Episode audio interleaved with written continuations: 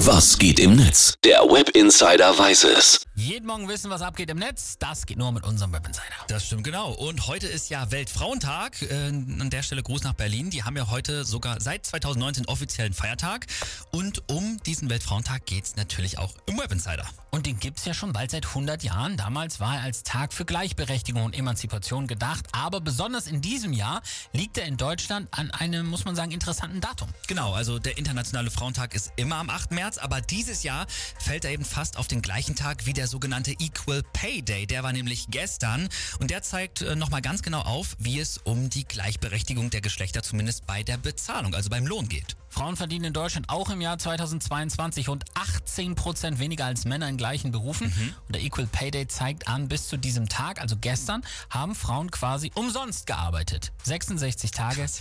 Das ist heftig. Ja, dann schauen wir mal, was User dazu schreiben. Gazi Freitag schreibt zum Beispiel, hier eine kurze Übersicht, in welchen Ländern der EU das Durchschnittseinkommen von Frauen höher ist als das von Männern. Fertig. Hm.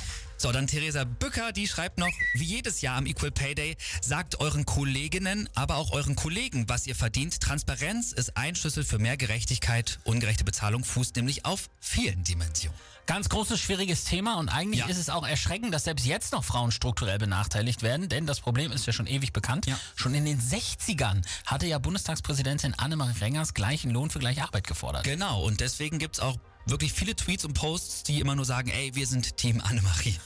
ja, aber ähm, man muss auch sagen, es gab auch viele unsachliche und uneinsichtige Sachen zu dem Thema und da kann man dann nur mit dem Kopf schütteln und die Userin Shelly Pontje nochmal zitieren. Die bringt es nämlich auf den Punkt mit ihrem Tweet. Die schreibt, wenn man möchte, dass einem der Schädel explodiert, dann liest man die Kommentare unter den Tweets zum Equal Pay Day. Wir haben es verstanden, Karl-Heinz. Du bringst auch ab und zu mal den Müll raus. Wir sind sehr stolz.